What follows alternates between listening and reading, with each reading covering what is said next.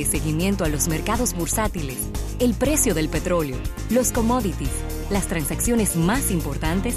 No te puedes perder este capítulo bursátil.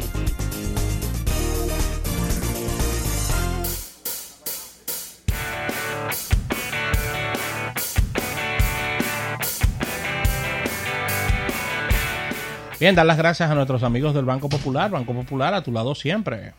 Mira, Rafael, y este es un, este es un tema que va a cambiar probablemente en el caso hipotético, ¿verdad? Tenemos que decir caso hipotético de que esto se convierte en un producto exitoso y que luego otras cadenas también de, de comida rápida y otras, otros compradores de, de carne cambien a este modelo.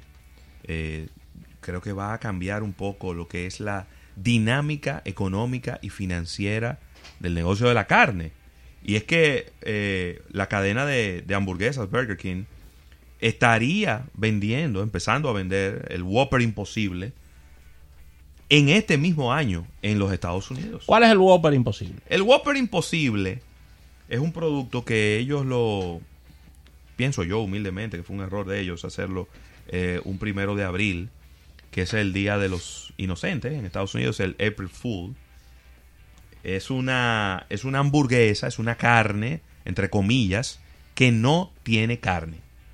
Es decir, sabe a carne, luce como carne, pero está hecha de vegetales. Sí, es algo parecido como al falafel.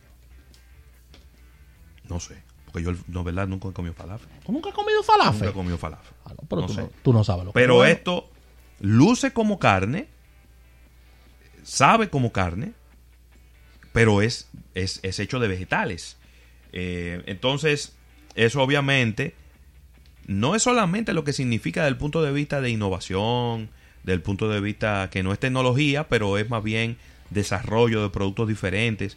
Recuérdense que hay todo un tema de lo que, lo que el efecto que causan las grandes cantidades de res en el planeta.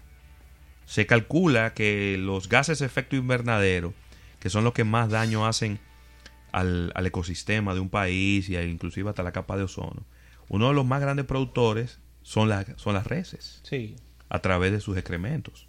Entonces, obviamente... Hay muchos temas con el tema de, de res. También un, un animal con una enorme cantidad de consumo de agua.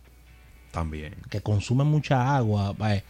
Eh, Al Gore ha sido muy atacado porque Al Gore es eh, un, activista de estos temas ecológicos y, medioambientales, pero Al Gore es un gran productor de carne de res dentro de otros negocios que tienen y se le ha atacado por eso, porque la eh, si bien es cierto que es un negocio como otros, que son animales, pero tú generar una gran producción o tener gran cantidad de reses, te genera una serie de, de demanda de productos, entiéndase, de, de hierba, de, de pasto, de agua, que te puede eh, generar una, una, una situación en un lugar X de demanda de recursos. Mira, eh, se está hablando de que para finales de este mismo año, este, este Whopper imposible o el Impossible Whopper estaría eh, colocándose en 7.200 tiendas de Burger King en los Estados Unidos. Es una buena idea. Vuelvo y repito, esto tiene un efecto económico importante porque vamos a ver, inicialmente esto va a ser un producto más dentro del portafolio. Sí. Pero yo no sé si esto es más barato que la carne, si esto es más caro que la carne, si esto es más fácil de transportar que la carne, si esto Imagínate que cueste lo mismo que la carne, pero que sea más fácil de transportar y más fácil de manejar, sin el efecto medioambiental que ya conlleva el tema de la carne que ya lo mencionaba. Y que, y que Burger King diga, bueno, ya no va a ser solamente para tenerlo en algunos productos, sino que ese va a ser nuestro producto. Y, entonces vamos a tener adicional una hamburguesa de carne, para lo que quieran. Pero esto puede significar inclusive hasta la quiebra del, suplidor. Y estamos, no estamos hablando de un suplidorcito, estamos hablando de un suplidor que tiene 7200 tiendas de hamburguesas. ¿Cuánto hamburguesas vende una tienda de Burger King al día? Lo que sucede, al año. Sí, lo que sucede, ahí hay dos caras del negocio. Tú acabas de poner una, pero hay otra cara del negocio y es los ataques mediáticos a, este tipo de negocios como Burger King, McDonald's, Wendy's, que son ataques frontales por parte de los medios, por parte del mismo gobierno, por parte de, de diferentes entidades que dicen que este tipo de negocios van en contra de la salud, sobre todo, sobre todo la salud, y poniendo el ejemplo de, del mercado más grande que ellos tienen, que son los Estados Unidos, ¿no? Donde hay una obesidad galopante. Entonces, ellos con este tipo de noticias, con este tipo de medidas, con este tipo de entradas al menú, disipan un poco lo que son estas informaciones y lo que son estas noticias sobre el, menú, sobre el componente calórico y sobre los componentes a nivel de a nivel del, del menú y de y de la gastronomía que compone la oferta de Burger King. Yo creo que es una, es una excelente noticia. Eh, McDonald's ha hecho lo propio. En Francia, recuerden que McDonald's abrió un restaurante en el centro de París experimental donde es y ha sido el único restaurante del mundo de un puesto de hamburguesas como McDonald's que vende hamburguesas sin carne. Es y está totalmente vegetariano. Y, me, que, nos apuntan aquí a través de, nuestras cuentas personales de mensajería. Sí, es verdad que, que hay muchísimos productos que son carne, carne sin carne, para llamarle de alguna manera, o, o sustitutos de la carne. Pero señores, que estamos hablando de las grandes cadenas de hamburguesas. Es que el impacto mediático que eso tiene no puede compararse con una cadena o con una tiendecita o con un restaurante de productos vegan. ¿Cuántos restaurantes vegan hay en este país? Sí, pero que además... Pero dime un número. ¿Cuántos restaurantes vegan hay en este país? No, no tengo, no tengo el número. Ni lo vas a tener, porque eso es un segmento, es un eh, segmentico eh, muy pequeño del mercado. eso es pequeñito y Que está creciendo. Cuatro calles. Pero que está creciendo. Sí. Que cada vez la gente está teniendo más conciencia de que tiene que cambiar su alimentación para llevar una vida saludable. Perfecto. Pero eso, desde el punto de vista económico, todavía no tiene un impacto. No, eso no tiene un impacto. Porque todavía sigue siendo un segmento muy reducido de la población. Y en las grandes cadenas, esto, este tipo de, temas eh, de productos son in and out. Este es un producto que no es una promoción, es un producto que ellos están, que ellos están ofreciendo, que vino para quedarse, que va a ser parte del menú de, de los amigos de Burger King.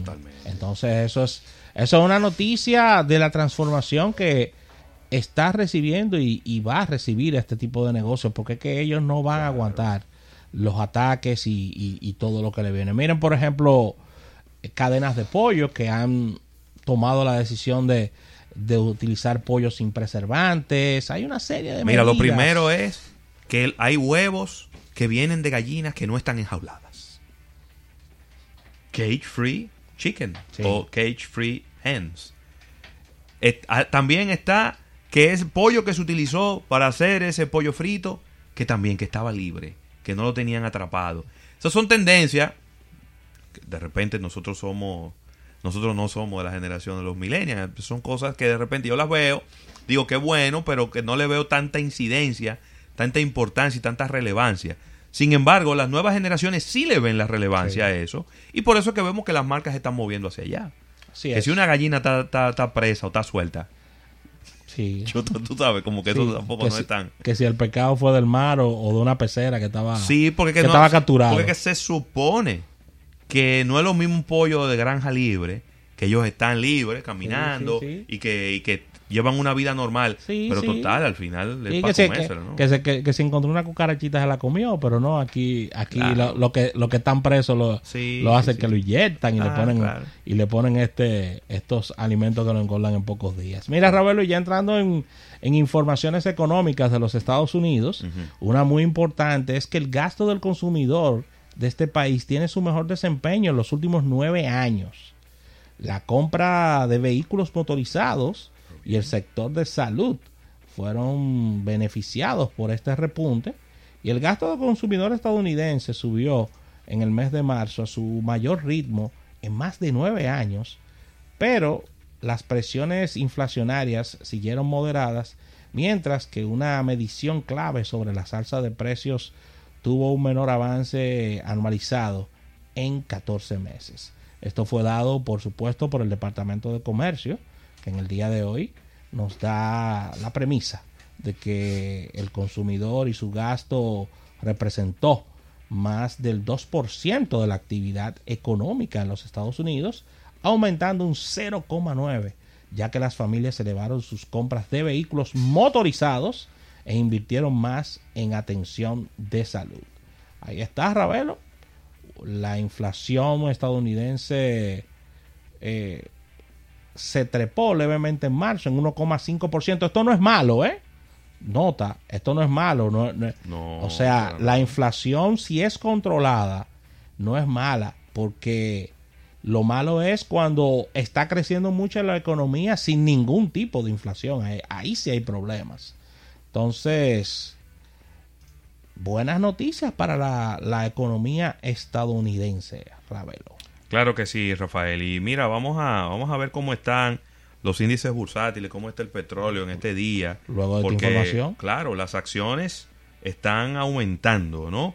Eh, después de que había comenzado con un declive en las primeras horas del día de hoy, se han, se han estabilizado los mercados bursátiles. El Dow Jones está... Déjame actualizar esto, vamos a ver, no voy a hacer que... Aquí está. 26.574. Esto es un 0.08% positivo. También el Standard Poor's está ligeramente, muy ligeramente positivo, 2.942 puntos.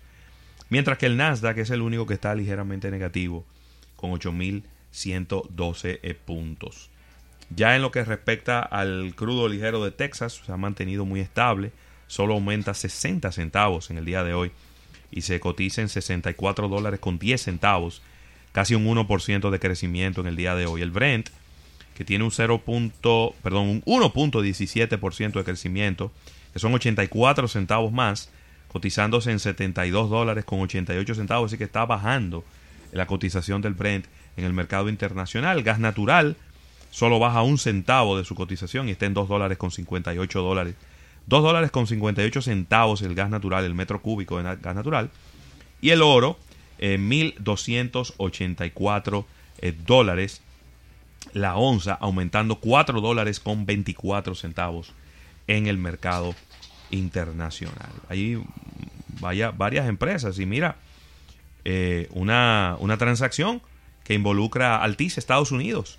¿Cómo? Que está comprando a Digital News, una startup, eh, bueno, una startup que se llama Cheddar, perdón, que está relacionada con noticias digitales por unos 200 millones eh, de dólares. buena transacción. Ya ellos eran en el pasado una, unos inversionistas, de los primeros inversionistas que colocaron dinero en este canal de noticias online y eh, de esta manera la cadena podrá llevarle a su audiencia más joven que no está viendo canales de televisión paga. O que está cada vez viendo menos canales de televisión paga. Recuérdense que Altiz en los Estados Unidos es la cuarta empresa de cable más grande y ellos están eh, comprando, repito, esta, esta, este emprendimiento noticioso. Se oye bien, ¿verdad? Se oye bonito. Me gustó. Se llama Cheddar, como el queso. 200 millones de dólares. Ahí hay... Eh, Altis tiene casi 5 millones de clientes bajo los nombres de Optimum y de Southern Link en diferentes divisiones, en unas eh, también tiene divisiones de noticias que las estuvimos visitando en, la ciudad de Nueva York, está News 12, también News 12 tiene como cuatro o cinco canales para cada uno de los de, la, de los condados dentro de la ciudad de Nueva York. Y también operan la cadena internacional de noticias que se llama I24 News. Entonces, de esta manera, Cheddar, eh, que su programación aparece en gimnasios, cafeterías, gimnasios y cafeterías de los campus de las universidades. Pero bien. Y tiene un alcance de 40 millones de hogares, ¿verdad? De acuerdo a un comunicado que han enviado. Ellos tienen también, eh, están en Roku y están en Pluto, dos canales, dos plataformas de streaming. Ya ellos eran inversionistas, repito, y desde el año 2016 y ahora se, se quedan con esta empresa pagando estos 200 millones de los verdosos. Mira, ya para cerrar por mi parte, malas noticias en suelo mexicano. Atención al nuevo presidente de los Estados Unidos de México. Y es que la economía mexicana se contrae en el primer trimestre del año. ¿eh? Pero claro. El ¿qué es lo Producto Interno Bruto López Obrador, Bueno, pero es que él nada más está dando rueda de prensa. todos los días. El Producto Interno Bruto retrocedió un 0,2% en el primer trimestre de este año, de este 2019. Y de acuerdo con las estimaciones de las instituciones oficiales, el panorama económico mexicano está ensombrecido, ya que se registra una contracción de la economía mexicana del primero de enero al 31 de marzo de este 2019, según las cifras ajustadas por lo que sería la Oficina Nacional de Estadística y Estacionalidad. Y esta contracción se registra luego de que el periodo pasado la economía, es decir, en el 2018, creciera un 0,2%. El desempeño económico estimado por analistas mexicanos tocaba el máximo de un 0,4% y un mínimo de un 0,1% negativo en los primeros tres meses del año. De acuerdo a los analistas de Bloomberg, el consenso de nicho análisis era de 0,3. Así que malas noticias para los mexicanos, ya que un, un primer trimestre de contracción económica para eh, suelo mexicano, Ravelo. Sí, señor. Así que con esta información cerramos este capítulo bursátil dando las gracias a nuestros amigos del Banco Popular. Banco Popular a tu lado siempre.